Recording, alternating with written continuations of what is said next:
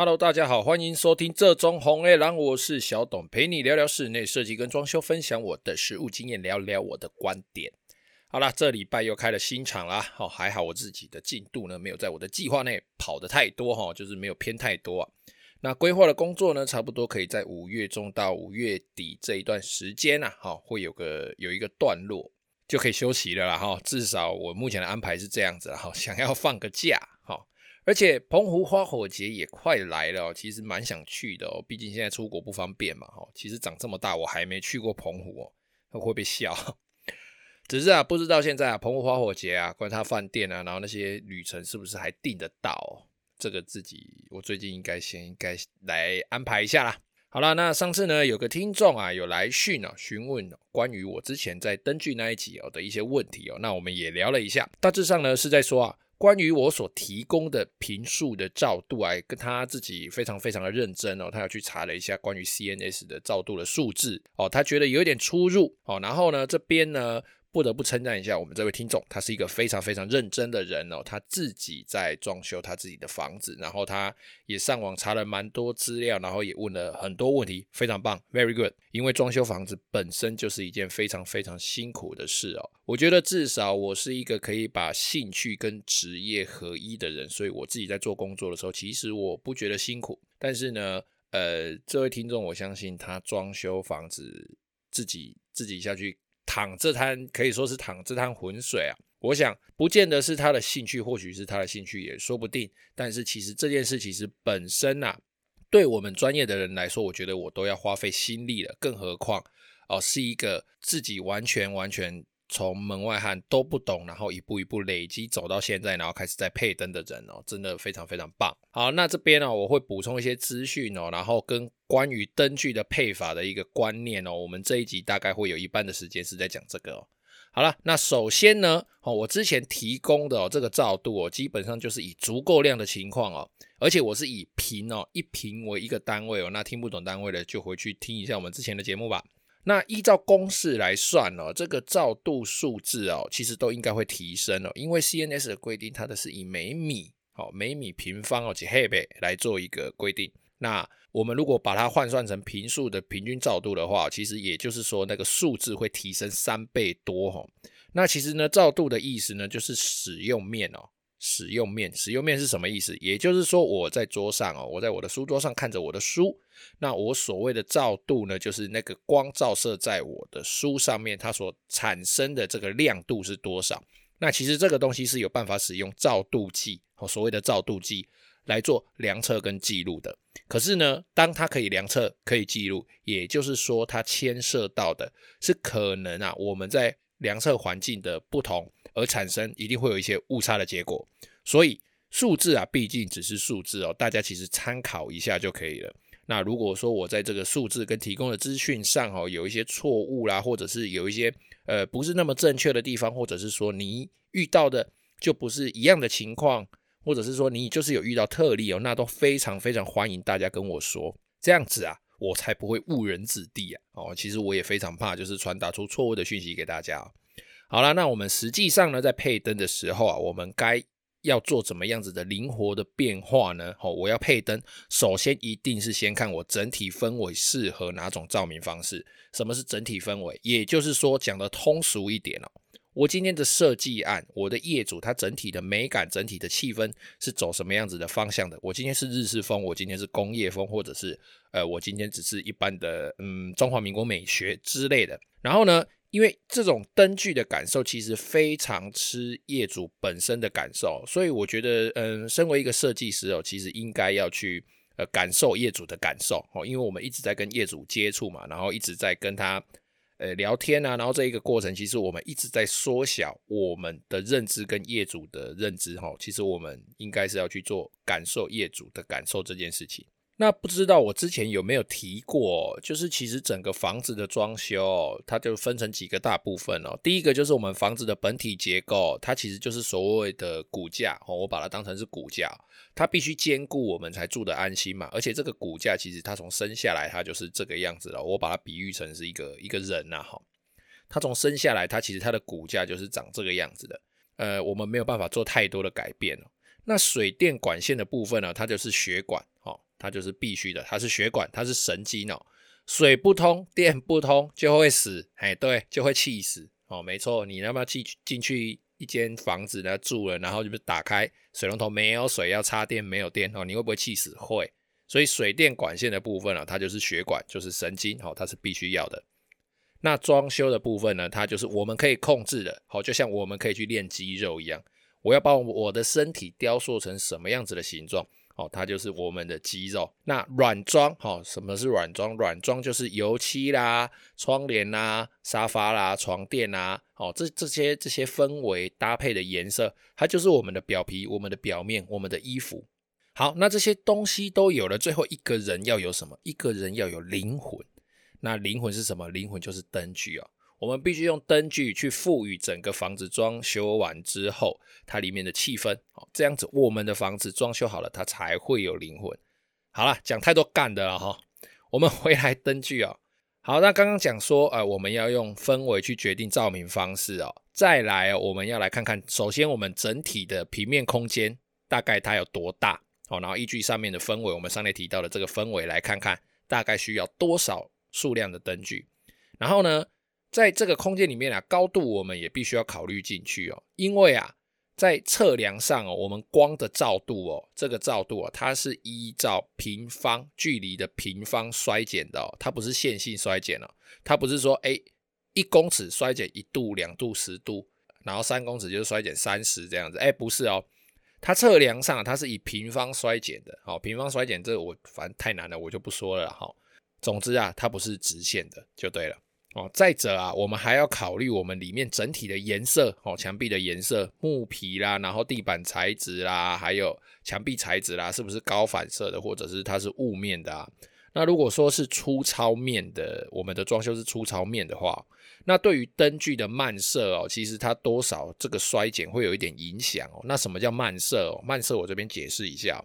比较好理解，你就把光啊想象成它是一个粒子哦，哦，就是灯就这样，噗，把它打出来，打出来，然后它射到墙壁上会反弹，那它在反弹，反弹，反弹，它就在这这个空间里面一直反弹，一直反弹，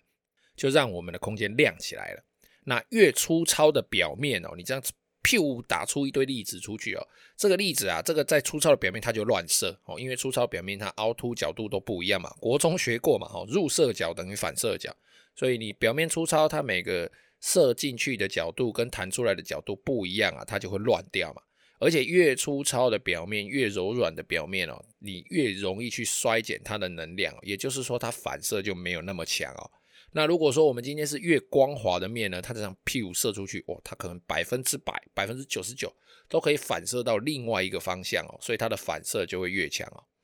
再来啊。再讲讲灯具形式哦，我的灯具它今天是属于聚光的，还是说它是泛光的哦？什么是泛光？泛光就是我这个光打出来是散的哦，是比较平面的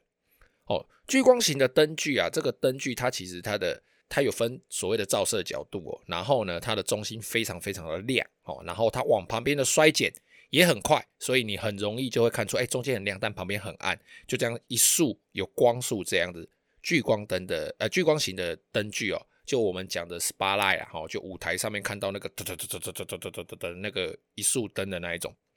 那这个灯具呢，它可以明确的制造亮暗的层次哦，跟集中的焦点哦。我们可以把它打在一个我们想要打的地方，一个端景啊，或者是一个花瓶，啊看起来质感就会提升。那泛光型的灯具呢，它也就是平均的亮，好，然后它呢，说往旁边啊，它衰减很慢，哦，它的平均亮度啊，其实都差不多。那通常这种灯具啊，它的本体面积越大，它的照度会越平均，而且越亮。但是呢，缺点啊，就是它的照射其实没有什么层次哦，它没有什么亮暗之分，然后也没有角度哦，然后就是平平散散的这样子，比较平面一点。那说这么多呢，我们灯具的部分啊，就来下个结论哦。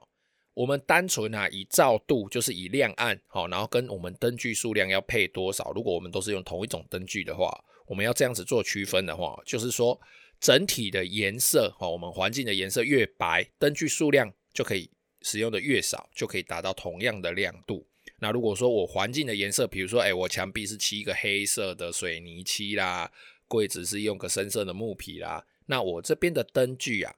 那个数量就要稍微增加一点点。哦，那如果说我的墙壁也可能有贴镜子，可能有贴一些金属面的啊，光滑的，那我的灯具也要稍微适当的减少。哦，那如果说我的地板是抛光石英砖，那我灯具也可以适度的减少，因为它们的反射率其实都蛮高的。那如果说越粗糙的，呢窗帘呐、壁纸啦、手刮木地板啊、钢刷木皮啊这些东西，如果占大多数的话，那我们灯具就要稍微增多一点点哦，这样子整体里面家里的颜色才不会太暗。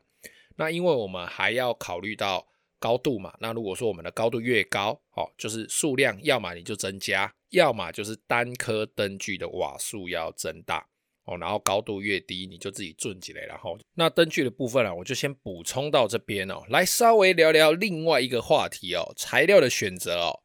那我们在选材料上啊，一个装修案啊，从设计开始哦，在挑选材料上啊，其实我们就要考虑非常非常非常非常非常多的条件哦。材料啊，关系到我们眼睛看到它所呈现的质感哦，这是最直观的。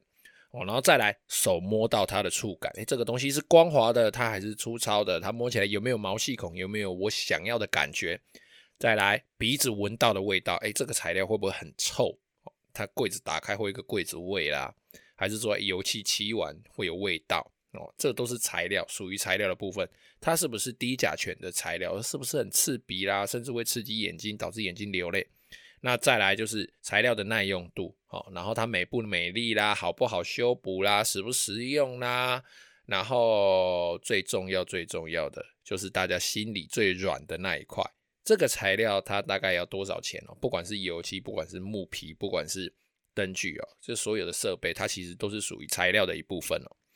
总之啊，材料的选择啊，要考虑到相当相当多的面向哦。那我们今天呢、就先来讲一个我在 IG 上曾经发过的贴文哦，也算是我们装修里面使用算相当多的一种材料，一个表面材哦，木皮哦。那木皮这个东西哦，其实它有分所谓的实木皮跟科技木皮。那科技木皮呢，讲白了就是人造的，而且人造的还不是把碎木屑集合起来做一做压一压，然后刮成皮哦，不是哦。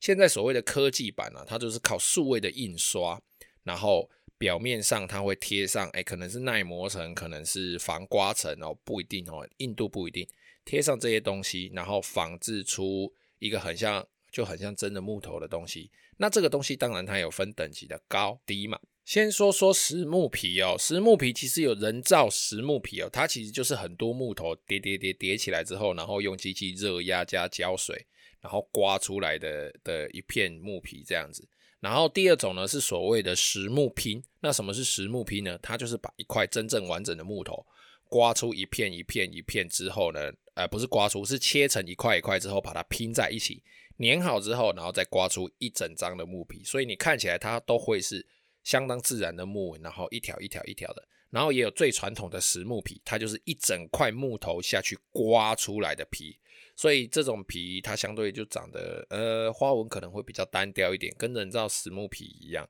花纹最漂亮也是大家现在接受度比较高的，大部分都是实木拼的皮。好，那再来说说科技版哦。科技版其实有分几种哦，一种是用纸的，哦，它纸质的，真的是做哦，就是我们用的那种纸的，它是纸下去印刷喷墨的，然后表面贴上一层防刮层，哦，那就是一张木皮了嘛，那它就把它加工在板子上，或者是加工在布上面，或者是涂个背胶，它变贴纸这样，我们就可以贴了。这是最最最最最传统、最基本的科技皮。哦那再来第二种科技皮呢，稍微进步一点的，它变成塑胶的，但是它怎么摸还是平面的哦。它就是使用塑胶印刷，它不会有纸，因为纸可能会有湿度的问题嘛，所以跑进去它就湿掉啦。那我现在讲的这一种塑胶的呢，它其实一样是平面嘛，可是它就改成塑胶的，所以它就不怕水咯。可是基本上花纹大概也都跟前面讲的纸质的科技皮一样哦，就是蛮怂的，然后颜色也蛮单调的。再来第三种哦，是相对这几年出现的所谓的 PVC 的木皮哦，那它是使用比较高阶的数位印刷，而且它在它的皮上面啊，它还有压一些纹路。虽然说每一个纹路摸起来的凹凸啊都是一样的哦，它会压凹凸哦。那个凹凸其实不管你选 A 颜色、B 颜色、C 颜色，如果你闭上眼睛摸，你绝对摸不出来它有什么不一样，它的凹凸都是一样的。只是让你摸起来有一个凹凸木头的感觉而已。但是呢，它的颜色印刷就相当相当逼真了，它就会比较像是诶、我们一般使用实木皮的这种实木拼的皮哦，就有点自然，然后花纹重复性也不会太高，然后把一些木头本身的瑕疵，可能有那种所谓的木木结眼哦，或者是山形纹啊，它会把它挑掉，或者是适当使用。总之啊，这种。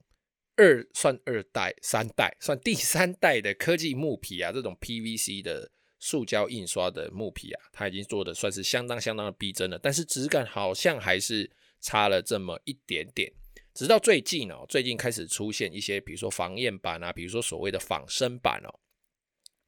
那这个仿生版是什么意思哦？它这种板子啊，这种防验版、仿生版，它表面的仿生木皮啊。它就是依照真正的木头哦，我这一块木头它实木拼做起来是什么样子，它的木纹哪里凹，我就跟着哪里凹。它的木纹这里是比较深的橘色，我这边就跟着比较深的橘色。诶，旁边三公分有一条黑黑的木纹，那我就旁边三公分跟着一条黑黑的木纹，然后它是平的，然后过两公分它又凹一条，它整个就是完全仿照真正实木拼的木皮来印刷来制作的一种材料。所以这个仿生木皮，我想它应该会是未来我们在装修的这个趋势啊！哈，毕竟啊，现在不管是做一般的实木皮哦，因为它后续还有涂装的问题，可能会产生甲醛啊，或者是呃变色的问题啦，或者是你已经使用了所谓的涂装木皮哦，那这些木皮就是它还没贴上去之前，它就在已经已经在工厂涂装过了，然后在你家再再贴再施工，或者是再送去工厂加工成柜子叭叭叭之类的流程，我就不讲了。总之啊，如果你是使用实木皮，包含涂装的木皮啊，那它们的价格其实都是相对比较昂贵一点点的，好，然后嗯，算是追求一种细节的质感，然后追求心灵上的富足，因为口袋就是比较比较比较深一点嘛，哈，就我我个人感觉啦，哈，以上是我个人感觉啦，哈。那科技仿生木皮啊，我们不讲之前什么 PVC 啦，或者什么纸的啦，就是不要讲那些比较烂的。我就讲现在最新最新的这种这种科技木皮哦，它啊目前都是以低甲醛哦，然后它不再需要涂保护漆，所以相对它就降低很多很多甲醛的来源，哦，然后它相对环保一点，至少它表面的木皮它不用砍那么多树，虽然它表面可能是用塑胶，它底部的板子可能还是得必须砍一些树，但总比呀、那一一整块啊都是砍树做的来的可能会好一点吧，我觉得啦，可能相对会环保一点。然后再来呢，就是它整批的颜色都是相对比较稳定的，因为它就是数位印刷嘛，哈，它的批号可能相对会是稳定一点的。不然像是实木皮的、实木拼的这些木皮啊，它都会有批号问题。这一批料跟下一批料，或许它们的颜色就差很多了，因为树每一棵都长得不一样，所以料每一批颜色也都会长得不一样。有的时候对我们要做一个比较重复性颜色的工法来说，它可能会是一个困扰。然后再来，它的耐磨层的强度其实是蛮高的哦。它那个数位印刷之后，表面贴上的那一层凹凸的镀膜面哦，它其实都快接近是超耐磨。其实你放在地上哦，稍微这样子踩都没什么关系哦。你只要不要有尖锐的小石头啦、针啊，或者是比较重的东西去拖去压到它，其实它基本上都不会有什么太大的刮痕哦。那其实它的缺点也是哦，就是因为它不涂装哦，所以它。呃，一般的木皮其实可以染个颜色，稍微调整一下，我要深一点，我要浅一点，但是这个木皮不行。那我目录上是什么颜色，你就只能选什么颜色。再来哦，因为它使用是塑胶，所以它不能够分解的部分，我想应该也是变得比较多啦。但是因为这个我不是很确定哦，因为我也看过是纸质的，我摸起来像是纸啦，像是做的，像纸质的这种科技板，然后它也做得蛮不错的，但是。其他材料性质是怎么样？我自己其实不太确定，它到底能不能够被大自然分解哦。好，然后再来啊，数位印刷的颜色，因为它就是固定的哈，就是你没有办法说，哎，我在挑实木皮的时候，我可以挑一些特殊部位啦，或者是把它当成表现技法，被木结眼当成一个，哎，做一只凤凰的眼睛之类的，讲起来有点怂。好，算了，总之啊。你的喜欢的颜色，你喜欢有就是有，没有就是没有了。就像我刚刚讲的，目录上有什么你就只能够挑什么了。那最后啊，就是所谓的断面处理啊。那我实木拼的皮在贴上去的时候，我还可以对西点啦，就是我们呃对西点怎么讲？跟着木纹的纹理走，好，然后我们可以去做一些处理，让它看起来像是整块的实木。然后转角的细节啦、质感啊，我们都可以用利用打磨、利用倒圆角的方式，哦，来做出接近一块实木的这种质感。但是呢，这种科技版就不行，因为它的皮其实就是薄薄的那一层。然后如果我把它磨一磨，磨成倒角的话，它里面就就是它表面就被你磨掉嘛，那你就会看到里面假的木头，甚至看到它的皮里面白白的，看到纸。总之啊，它的转角断面啊，是呃就不太好处理啊。就是端看你自己想要做什么样子的选择。那其实以我个人来说，我在 IG 上也说过，我觉得利大于弊啦。哈，毕竟电脑都能够选花生哦，然后食用肉都可以人造了。哪一天啊，这些人造木皮啊，或者是这些实木拼哦，这些科技版啊，